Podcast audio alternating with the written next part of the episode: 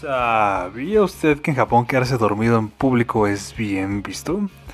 Es decir, quedarse dormido en el metro, en el trabajo, en la escuela no es mal visto. Eh, al contrario, es sinónimo de que se ha trabajado muy duro y existe un término para ello, innemuri. Así que querido profesor, no es que me duerman sus clases por mal educado, ni porque sean bien aburridas, sino porque estoy trabajando duro. ah, soy un pésimo comediante, pero ya empecemos con esto. ¿Ya estás grabando?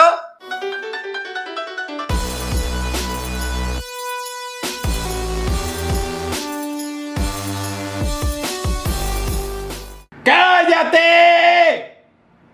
¿Qué tal amigos? Aquí estamos de vuelta con el tercer episodio de Ya Cállate, el podcast favorito de mi tía, de mi mamá y de mi papá. Que por cierto los quiero mucho, si estén escuchando esto, sálganse porque luego cuento aquí cosas que, que pues no, no me gustaría que se enteraran mis papás, ¿verdad?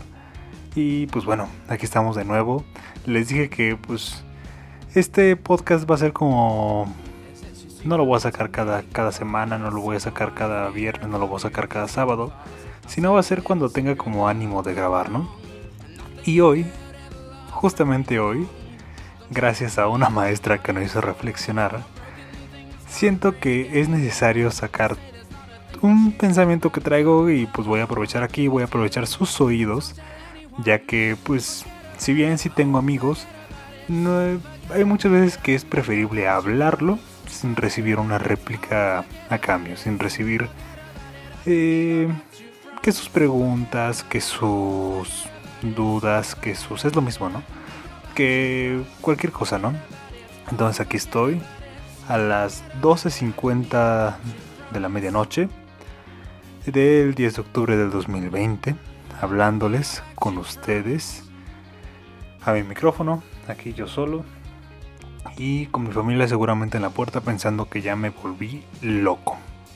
Pero bueno, aquí estamos, y ese pensamiento lo voy a sacar más adelante, no quiero que empecemos como, como incómodos el episodio, por así decirlo el primer eructo de la tarde. ¿Qué les parece? Ay, güey, ya, perdón. ¿Qué tal? ¿Cómo han estado, amigos? Yo, la verdad, bien. Bien, ya, ya por fin empecé el semestre, el semestre. Eh, la verdad, me ha tratado bien. La verdad, no, no ha sido algo tan mortal como yo pensé que sería.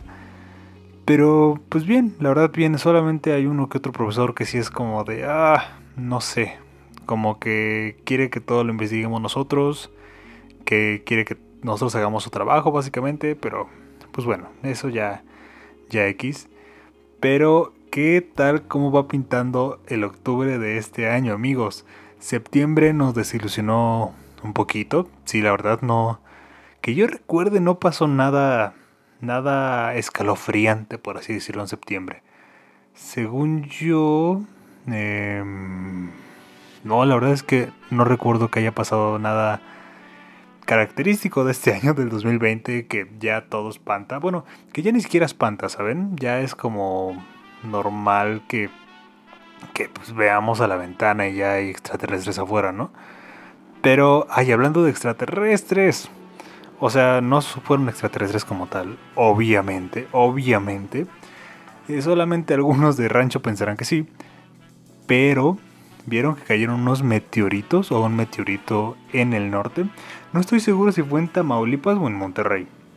Según yo había escuchado que había sido en Tamaulipas. Pero investigándolo, dice que es en Nuevo León. A ver, es que justamente aquí abrí la nota porque en la cena de, de hace rato le mostré a mi mamá los videos porque no los había visto. Y bueno, les voy a leer un poquito decía alrededor de las 23 horas de este martes, o sea, del martes, eh, creo que esta semana, creo. Sí, creo que sí, bueno. Eh, residentes de varios municipios de Nuevo León reportaron el avistamiento de un meteorito que cruzó, que cruzó el cielo en dirección al estado de Tamaulipas. Horas más tarde se reportó la caída del meteorito en Tamaulipas, donde se encontraron dos rocas que se habrían desprendido de este eso en pocas palabras, ¿no? Ya abajo dice qué son los meteoritos, cuál es la diferencia entre un asteroide, meteorito y meteoro. Bueno, eso ya nos vale madre, ¿no? Pero yo algo que no entiendo es que en efecto esto pasa, no sé si cientos o... ¿Cómo se dice cuando son de 10? O decenas de veces. Se me fue la palabra, güey, qué tonto. O decenas de veces diario, pero sé que pasa diario y sé que no es algo raro. Lo que es raro, y no sé por qué, es que lo veamos. O sea, por ejemplo, este caso se hizo conocido porque la gente de la ciudad lo vio, la gente de Monterrey, la gente normal, pues, ¿no? Y se pudo como documentar en video, en, pues sí, ¿no? En video, en foto. Iba a decir en audio, pero no tiene sentido. Creo que, creo que un meteorito cayendo no hace tanto ruido, o al menos no que podamos escuchar. Pero, ¿se imaginan estar cayendo a esa velocidad? O sea, si estarte incinerando. O sea, obviamente te vas a morir, ¿no? Pero alcanzar ese punto de velocidad que lleva un meteorito cuando va cayendo. a estar cañón, ¿no? Pero se me fue la onda de lo que se me fue la onda de lo que de lo que estaba diciendo. Ay, ¿por qué me trabo tanto, güey? Esto lo pude haber cortado, pero no, me voy a ahorrar trabajo. Esto es algo que tiene que ser espontáneo, si no, no va a salir. Y también en... Ah, esto ya lo saben todos ustedes, ¿no? Que en la península de Quintana Roo, de Yucatán, creo que, creo que llegó en Quintana Roo, en el área de Tulum, llegó un huracán que, a ver, no sé si se acuerdan ustedes, hace tres años, más o menos, tres, cuatro años, según iba a llegar un, huracán fuerte, muy muy fuerte en las costas de México. Y enorme, o sea, literal creo que era del tamaño de México, de todo el territorio nacional, y, e incluso un poquito más. Pero justamente cuando iba a llegar a tierra, como que se diluyó, no sé cómo decirlo, se degradó. Sí, no sé cómo decirlo. Y ya llegó como una tormenta tropical o algo así, ¿no? Y bueno, algo parecido pasó con el huracán Delta, que apenas llegó a las costas de, si no me equivoco, fue Tulum, en Quintana Roo. Que justamente se venía un huracán de nivel 4 o grado 4, no sé cómo se diga. Y terminó llegando en un nivel más bajo. Sí, sí. Ay, güey. Me trabo tanto. Perdonen, amigos, perdónenme. Que también ya, ya es noche, ya vengo de un día entero de, de clases, pero bueno. Eh, ¿Qué les decía? Ah, sí, o sea, este huracán, si bien sí fue fuerte, sí tuvo sus destrozos y todo, afortunadamente no llegó como se esperaba que llegara. Afortunadamente. Porque sí se esperaba un huracán de... No dimensiones, bueno, no sé de tamaño, pero de fuerza muy fuerte. Ay, güey. Ay, en serio, ya se nota que es de noche, ¿verdad, amigos? Pero se esperaba algo mucho más fuerte. Afortunadamente no pasó a mayores. Creo que hubo saldo blanco, afortunadamente. Y pues nada, nos podemos contarlo como una anécdota más de lo que ha pasado en este 2020, que ha empezado muy bien. Y esa misma noche en la que tocó tierra el huracán Delta, que cayó el meteorito en el norte, que ya vi que cayó en Tamaulipas, como yo pensaba. Esa misma noche se registró actividad en el Popocatépetl.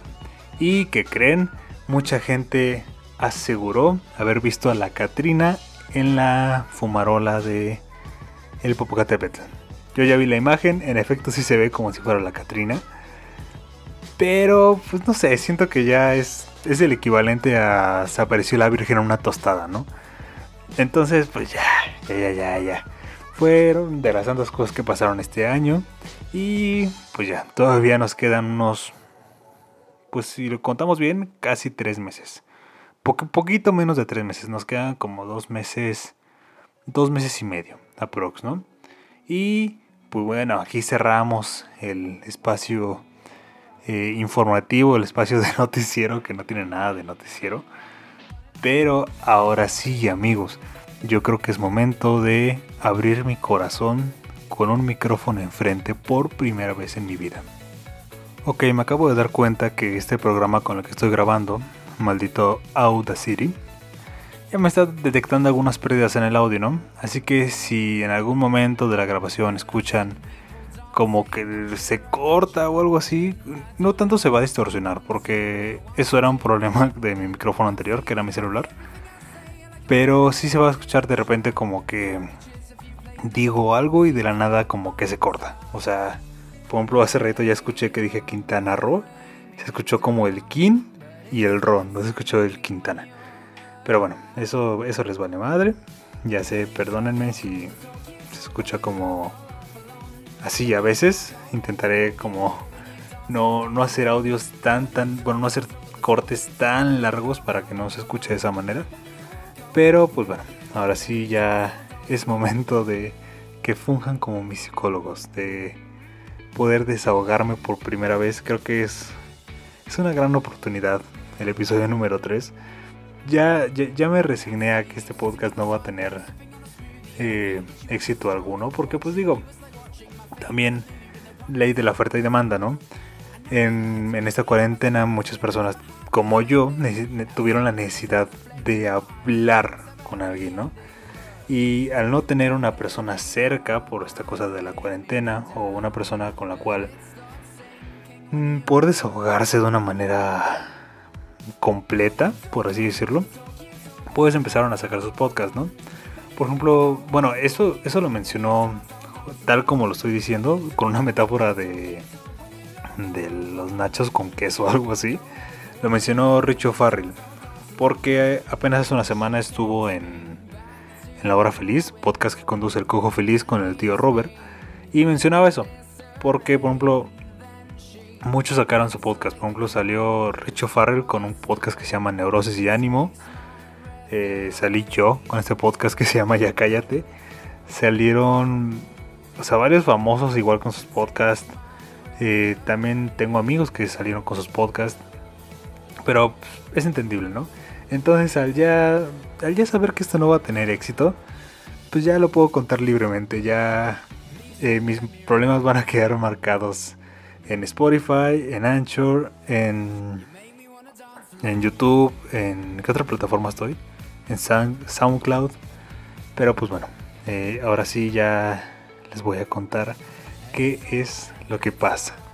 Pues bueno, como es mi programa y yo decido lo que se hace, voy a empezar desde el principio, ¿ok? Desde muy, muy, muy el principio. Y pues bueno, tengo, no tengo límite de tiempo aquí, básicamente. Pero bueno, eh, nos remontaremos a cuando yo era pequeño, ¿no? Nos remontaremos a mi niñez, a mi infancia, cuando tenía aproximadamente unos 5 o 6 años. Yo a esa edad eh, quería ser científico. ¿Por qué científico? No lo sé. Yo imagino que era porque teníamos como unas películas que nos demostraban que pasaban el cuerpo y cosas así. Y yo decía, mm, quiero ser científico de grande, ¿no? Y pasé por varias etapas de qué es lo que quería ser de grande. Pasé por la etapa de científico, que fue lo primero que, quise ser, luego sacerdote, y después estuve muchos años, literal, muchos años, creo que fueron como unos 6 años, 6, 7, sí, aproximadamente unos, sí, unos 7 años aprox, diciendo que quería ser doctor. Ya sé, es una profesión muy trillada, pero de verdad yo tenía mucha ilusión de ser doctor, porque yo tenía una abuelita, mi abuelita materna, que ella tenía varios problemas, tenía varios problemitas de salud. Ella era diabética, era hipertensa, incluso le dio cáncer dos veces, que como toda una guerrera salió adelante y no la tiró el cáncer. Eh, entre otras cosas, ¿no? Tenía distintos problemas y pues mi intención de ser doctor, de ser médico, era algún día poder curarla. Eso es lo que yo quería, ¿no? Eh, y bueno, fue pasando el tiempo, yo seguía con esa misma intención. Y mi abuelita falleció en el 2014, cuando yo tenía casi 14 años. De hecho, falleció como dos semanas antes de mi cumpleaños. Eh, cabe destacar que yo vivía con esa abuelita. Bueno, sigo viviendo aquí en la casa de mis abuelitos, ahora solamente con mi abuelito, que afortunadamente todavía lo tengo y espero que me quede mucho tiempo para compartir con él. Eh, y bueno, al fallecer él, bueno, digo, al fallecer ella, mi abuelita, como que ya no le encontré tanto sentido a ser doctor, ¿no? Creo que eh, esa era, ese era mi único motivo, mi única mm, razón de querer ser doctor, de querer aventarme toda la friga que se avienta un doctor. Y al ya no estar ella, mi, mi motor principal, como que valió madre esa motivación y pues ya. Después de eso pasé a querer ser eh, reportero. ¿Por qué? No lo sé. Yo imagino que porque... Eh, bueno, quería estudiar ciencias de la comunicación. Ah, sí, ya me acordé, porque quería salir en la tele. O sea, básicamente era eso. Quería salir en la tele o quería ser youtuber. Porque empezaba con esta etapa de...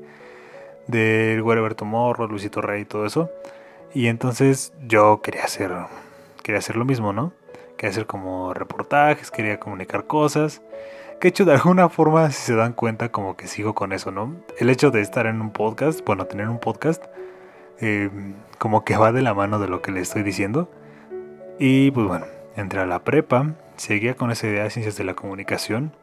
Incluso una maestra que tuve me dijo que se me veía como eh, personalidad, por así decirlo, para poder ser reportero. Eh, y después como que fue cambiando mi, mi perspectiva, poco a poco. Después me empezó a llamar la atención. Creo que pasé un ratito por derecho. Y luego pasé a cosas de área 1. Ingeniería. Eh, por ejemplo, yo quería ingeniería. No, yo quería ciencias de la computación. Porque yo decía que ahí estaba el futuro. Ahí estaba el trabajo en un futuro, ¿no? Y porque la computación siempre es algo que me ha gustado. Yo en la secundaria tuve. Em, ¿Cómo se llama? La carrera técnica de informática. Y pues bueno, eso les vale madre, perdónenme. Eh, a lo que voy es, pasó todo esto, eh, pasó todo ese tiempo. Y no sé si ustedes saben, yo entré en natación mucho tiempo. Incluso fui a campeonatos nacionales, campeonatos estatales obviamente. Y conocí a un entrenador que era como Mm, yo me tuve que retirar de la, de la, natación cuando entré a la prepa porque me quedé en el turno de la tarde y entonces no encontré un equipo en el cual pudiera entrenar y entonces me retiré un año, regresé al equipo en el que estaba entrenando antes de retirarme y había un nuevo entrenador. Este nuevo entrenador se llama Edgar y hablando con Edgar surgió que existe una escuela que se llama la Escuela Nacional de Entrenadores Deportivos que como su nombre lo dice, forma profesionalmente a los entrenadores deportivos, ¿no? Con la licenciatura en entrenamiento deportivo, obviamente. Esta escuela es de la Comisión Nacional de, Deporte y Cultura Física, o como la conocerán muchos, la CONADE, ¿no? Y bueno, yo estaba en la prepa, y al enterarme de esto me empezó como a llamar la atención. Y pues total me decidí por irme al ENED, a entrenamiento deportivo. Decidí hacer el examen y dije, ¿sabes qué? Voy a apostar todo por esto. Esto es lo que quiero hacer. Yo estaba 100% convencido.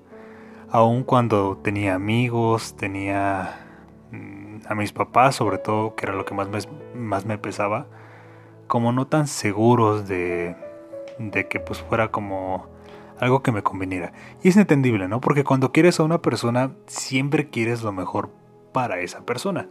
No quieres que le sufra, no quieres que, que, la tenga difícil, en pocas palabras, ¿no? Y entonces yo hasta recuerdo haberme enojado con ellos porque les decía confíen en mí. Y entonces mi plan al salir de la prepa, ya estaba en prepa 5, eh, metí mi pase reglamentado con contaduría en sistema abierto para poder estudiar a la par contaduría y entrenamiento deportivo. Sin embargo, entrenamiento deportivo era lo que yo quería. Contaduría la verdad es que era como algo que metí nada más por meter, por no perder lugar en la UNAM. Y pues ya resulta que me quedé en la NED. Y yo estaba muy feliz, yo, empecé muy feliz la, la, carrera. Aunque siendo sincero, empecé queriendo mucho la carrera, pero mi carrera. Eh, la parte de, de mi grupo, la parte social, no era más mm, favorable, por así decirlo.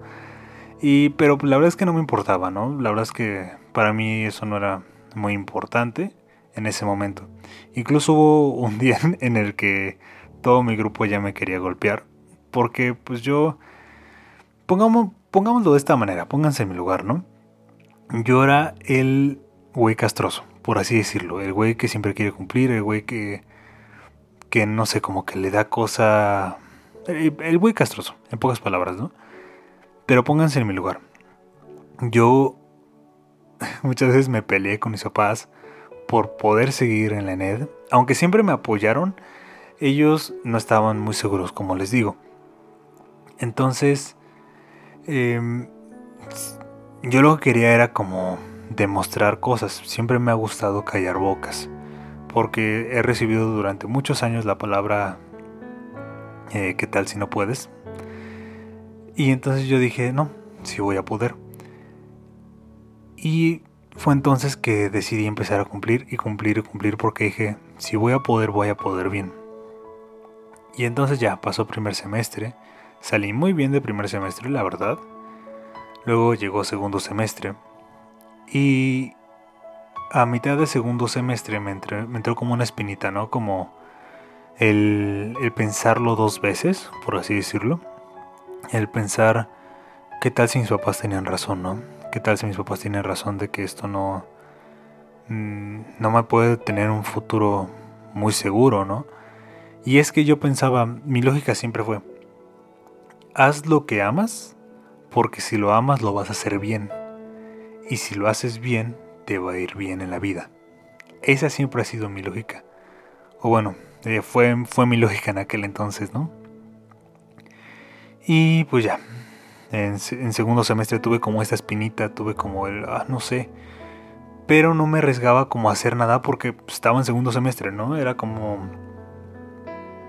Incluso a veces mis papás me, me decían que cuando les contaba que las materias me costaban un poquito de trabajo, me decían, es normal, son los primeros semestres.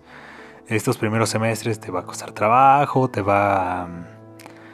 Eh, va a estar pesado, incluso te vas a aburrir y así, ¿no? Pero y, y pues ya, ¿no? Ya, ya seguí. Terminé el segundo semestre, terminé todo bien. Pero yo seguía con esa espinita, no seguía como con la espinita. Y eso ya me tenía como angustiado, ya me tenía inquieto, ya no era algo que fuera como nada más pensamientos de vez en cuando, ya era un pensamiento que tenía mm, todo el tiempo, todo el tiempo, todo el tiempo. Y pues bueno, después se vino que terminé con una ex que, pues, a la fecha quiero mucho, que se llama Sidney, que ya he, ya he hablado de, ella aquí. Y entre eso y luego la, la angustia que tenía por mi futuro incierto, por mi carrera, como que sí me vine abajo, sí me vine con un poquito de depresión, me vine con un poquito de, de ansiedad. Busqué apoyo psicológico incluso. Y pues ya llegué a tercer semestre y hubo un, momento en el que dije, ¿sabes qué? No, sí puedes, güey, sí puedes, tú, tú échale ganas, eh, ya verás que, que pronto esto se va a quitar, ¿no? Pero, pero no, amigos. Llegué a cuarto semestre muy inseguro ya de seguir con la carrera, muy inseguro, muy inseguro. Y pues bueno, para no hacer el cuento largo, se vino la cuarentena. Y entonces yo dije, ok, vamos a ver si, si puedo aguantarlo en línea, ¿no? Si puedo aguantar... Si de verdad amo esta carrera, voy a poder aguantar la modalidad en línea, la modalidad como lo estamos manejando así. Porque si la amo, voy a poder hacer lo que sea para poder sacarla adelante. Y no pude, amigos. Este, pasando la cuarentena, pasé semanas, meses incluso, eh, pensándolo. Y fue entonces cuando, hablando también con mi tutora de, de ahí, de la escuela de la ENED, eh, la verdad es que creo que lo hablé nada más como con otras dos personas antes de animarme para decirle a mis papás, ¿no? Porque ¿con qué cara le vas a decir a tus papás después de que tanto tiempo defendiste una carrera que, que siempre ya no, ¿no? Y también tenía mucho miedo al, al qué van a decir de mí, ¿no? Eh, aparte de mis papás, pues también muchos amigos que, que siempre me dijeron que me admiraban porque había tenido como el valor de irme a algo que no tenía un futuro cierto, un futuro, un futuro, ¿cómo decirlo? Un futuro que fuera seguro, por así decirlo, ¿no? Y entonces ya pasaron los meses y dije, ok, no me puedo quedar sin estudiar, ¿qué voy a hacer? Y durante estos mismos meses empecé a dedicarme por primera vez en dos años a estudiar un poco de lo que debía haber estudiado en contaduría, en lo que les digo que me metí en sistema abierto, a estudiar un poquito de lo que debía haber estudiado. Y me empezó a gustar, empecé como a checar varias cosas y dije, ¿qué tal si qué tal si me animo a meterme a contaduría ya en escolarizado? Pero les digo, tenía como este miedo, tenía como este miedito. Y entonces ya un día hablé con mis papás. Y siendo sincero, sí, sí me quebré. Sí me quebré porque fueron muchas cosas, amigos. Aparte de, de todo eso, el ambiente que tenía ahí en, en, la escuela ya, ya no era un ambiente que me hacía sentir, sentir bien, ¿no? Aparte de que tenía esta cosa de la inseguridad, de de no saber qué iba a pasar con mi vida, por así decirlo. también ya, voy a decirlo tal cual, me hacían bullying, en pocas palabras, ¿no? Yo nunca he sido una persona con un cuerpo muy atlético que digamos. Y pues había compañeros que en la escuela no me bajaban de cerdo, de marrano. Eh, no sé, no sé, simplemente no, ya no podía seguir así. Luego también eh, como les digo, sufrí un episodio de depresión. Ah, que por cierto no les conté. También falleció mi, mi abuelito paterno en, en esa etapa. Entonces, fueron muchas cosas. Fueron demasiadas cosas. Entonces sufrí depresión. Y mis compañeros se burlaban de mi depresión.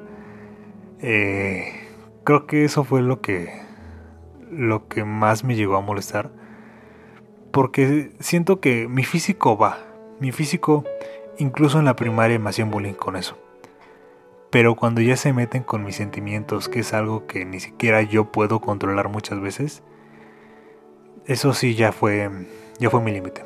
Eh, muchas veces yo intenté como aguantar, no sentía que tuviera como el valor para poder enfrentarme a esas burlas, pero un día de plano sí ya un compañero seguía ya con con esa mamada. Y pues ya, en pocas palabras, le, me confronté a él y pues ya no. Pero con todo, con todo eso, pues ya decidí hacer el examen para, para la UNAM, para escolarizado, ¿no? Para contaduría escolarizada. Y pues nada más tenía un intento. Tenía un solo intento porque era ya la segunda vuelta. Y pues yo ya iba a la mitad de la carrera en la ENED. Entonces era como de, ok, voy a hacer el examen. Pero si no me quedo, pues tengo que ya terminar la carrera. Porque ni modo que me salga en el tercer año cuando ya solamente me queda un año por terminar la carrera en la ENED. Y pues haber, haberme quedado a punto de terminarla, ¿no? Entonces era como de, ok, tengo una sola oportunidad. Afortunadamente mis papás me hicieron favor de, de pagarme un curso con mucho esfuerzo. Yo sé que con mucho esfuerzo porque ahorita con la pandemia no, no hay buenos ingresos, siendo muy sincero. Y a ver, permítanme, voy a cortar este audio. Bueno, este voy a hacer un corte para ver si no se han perdido muchas partes de lo que he dicho. Ok, continuamos. sí hubo pérdidas, pero creo que nada más fueron dos. Eh, así que no importa. Y pues bueno, ya hice el examen. La verdad fue, fue raro hacer un examen con cubrebocas careta, pero pues bueno, eso, eso ya es algo que, que ya es normal para nosotros, ¿no? Pero pues bueno, ya hice el examen. La verdad es que lo sentí muy fácil, muy muy fácil. Y me quedé. Me quedé amigos y ya era oficial. Ya estaba en contaduría, en sistema escolarizado.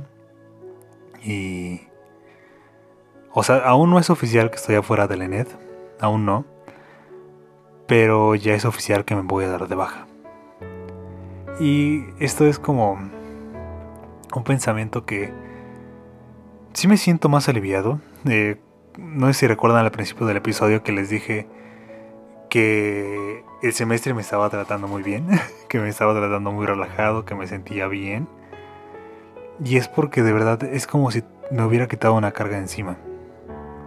Y no estoy diciendo que la net no, no fuera buena escuela y que no hubiera buenas personas.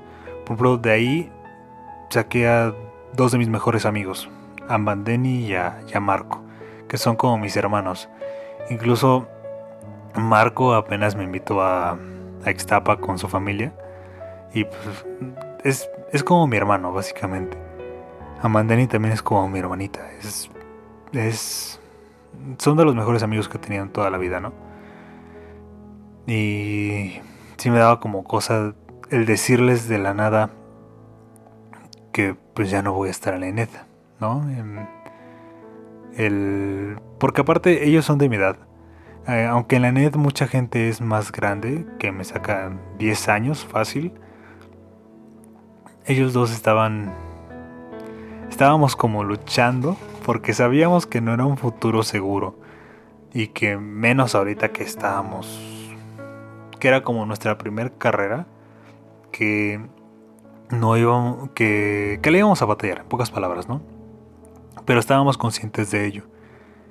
Y el decirles de la nada que yo me voy, porque les digo, nunca platiqué de esto con nadie. Fue poco más de un año en que me quedé con esto guardado. Bueno, creo que sí le llegué a contar a mi ex, justamente el día en el que estábamos terminando le, le conté de estas inquietudes, pero no le conté a nadie de la escuela. De hecho, creo que si están escuchando esto, es la forma en la que se están enterando que... Eh, por la cual ya no estoy entrando a clases, por la cual... Si bien me inscribí porque... Ah, porque aparte, hagan de cuenta, los resultados del examen los entregaban el 21 de septiembre y mi semestre en la ENED empezaba el 21 de septiembre. Entonces era como de, ah, no mames. O sea, no, necesito inscribirme de todos modos en la ENED porque qué tal que no me quedo en la UNAM.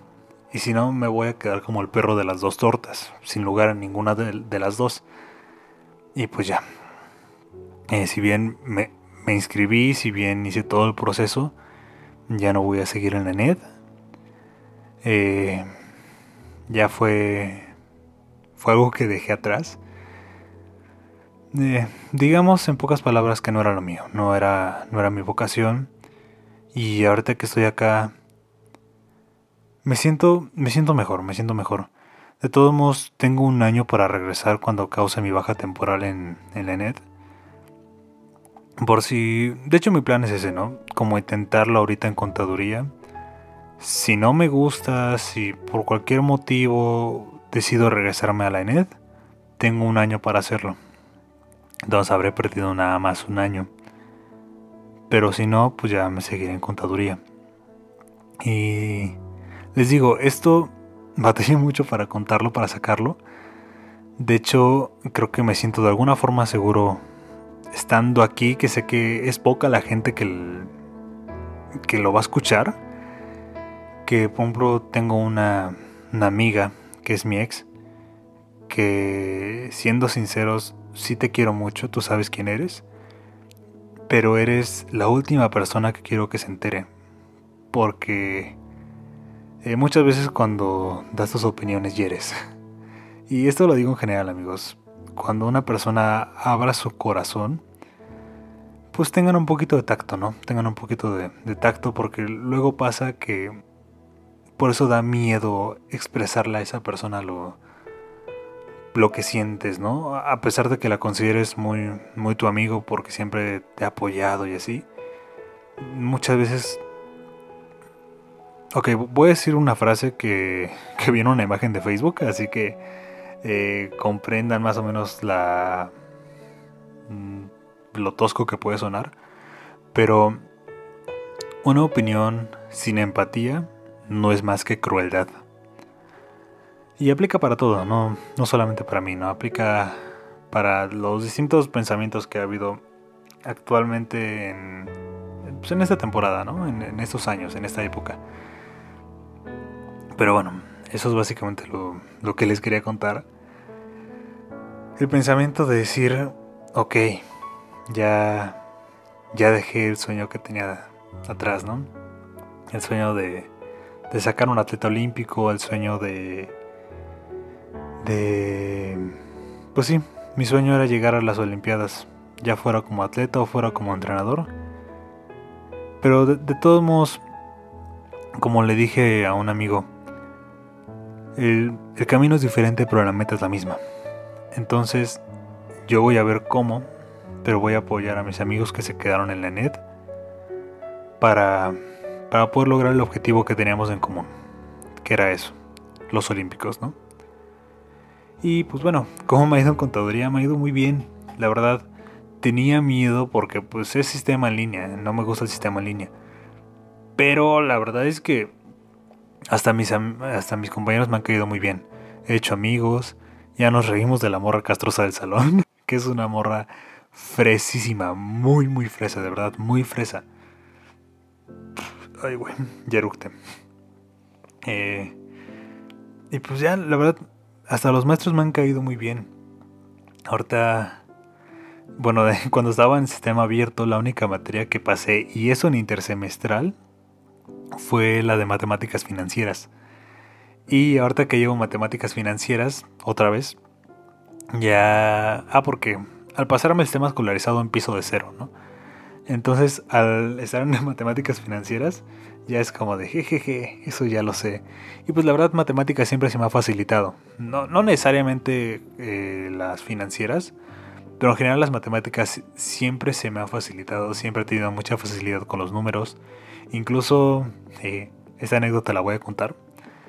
Eh, un día en la NED, en tercer semestre, tenía un maestro de estadística que era pues, muy castroso, la verdad muy castroso, ¿no?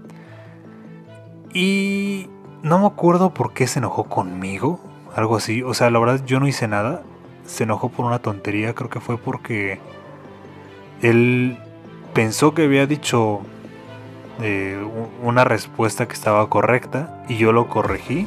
Entonces se enojó y me dijo que yo iba a dar el tema siguiente, que, que la próxima clase, cuando entrara él a, las 7, ya quería que yo estuviera dando la clase. Y obviamente cuando los maestros te dicen eso, te lo dicen como para espantarte.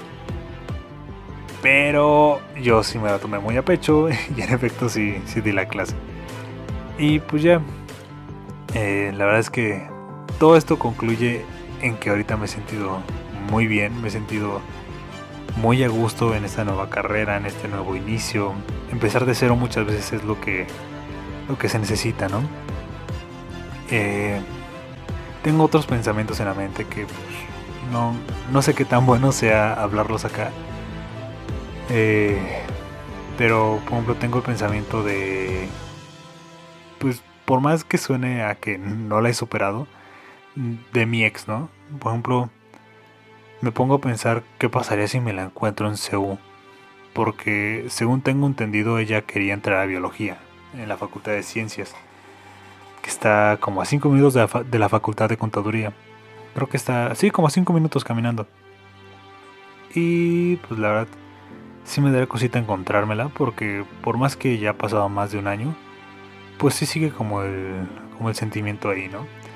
Aparte también su nuevo novio, pues también está estudiando contaduría. Eh, pero bueno, son, son pensamientos que nada más pasan por mi mente, que es como como coincidencias que, más bien como mini pensamientos que pasan así fugazmente. Pero, pues bueno, todo concluye en eso, en que amigos me di de baja de la net, entré en contaduría, perdónenme si los decepcioné, pero también perdónenme, es mi vida. Y como decía, en, no sé si es un texto real pero venía en uno de los ejercicios del curso que me, que me hicieron favor mis papás de comprarme para el examen de la UNAM.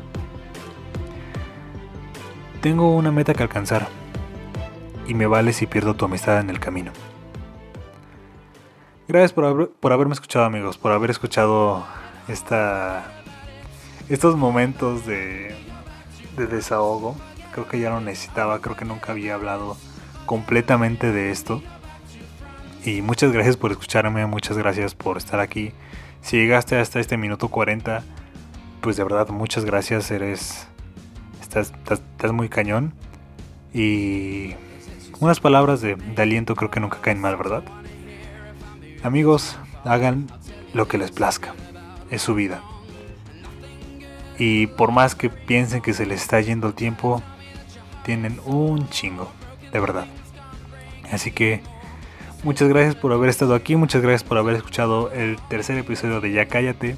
Si te gustó no olvides darle like, comentar, suscribirte aquí en YouTube, no sé, seguirnos en... seguirme porque soy el único que produce esto, en Spotify, en Anchor, en SoundCloud, en... creo que lo voy a empezar a subir en Facebook también, por cualquier cosita. Pero pues bueno, si te gustó, haz todo lo que ya te dije, si es que quieres, obviamente, compártelo, dime qué te pareció, qué pensamientos has tenido tú con respecto a tu carrera en la cuarentena y así. Y pues nada, si te gustó, muchas gracias por haber estado aquí. Y si no, ya cállate el puto hocico. Así que muchas gracias amigos, nos vemos. Bye.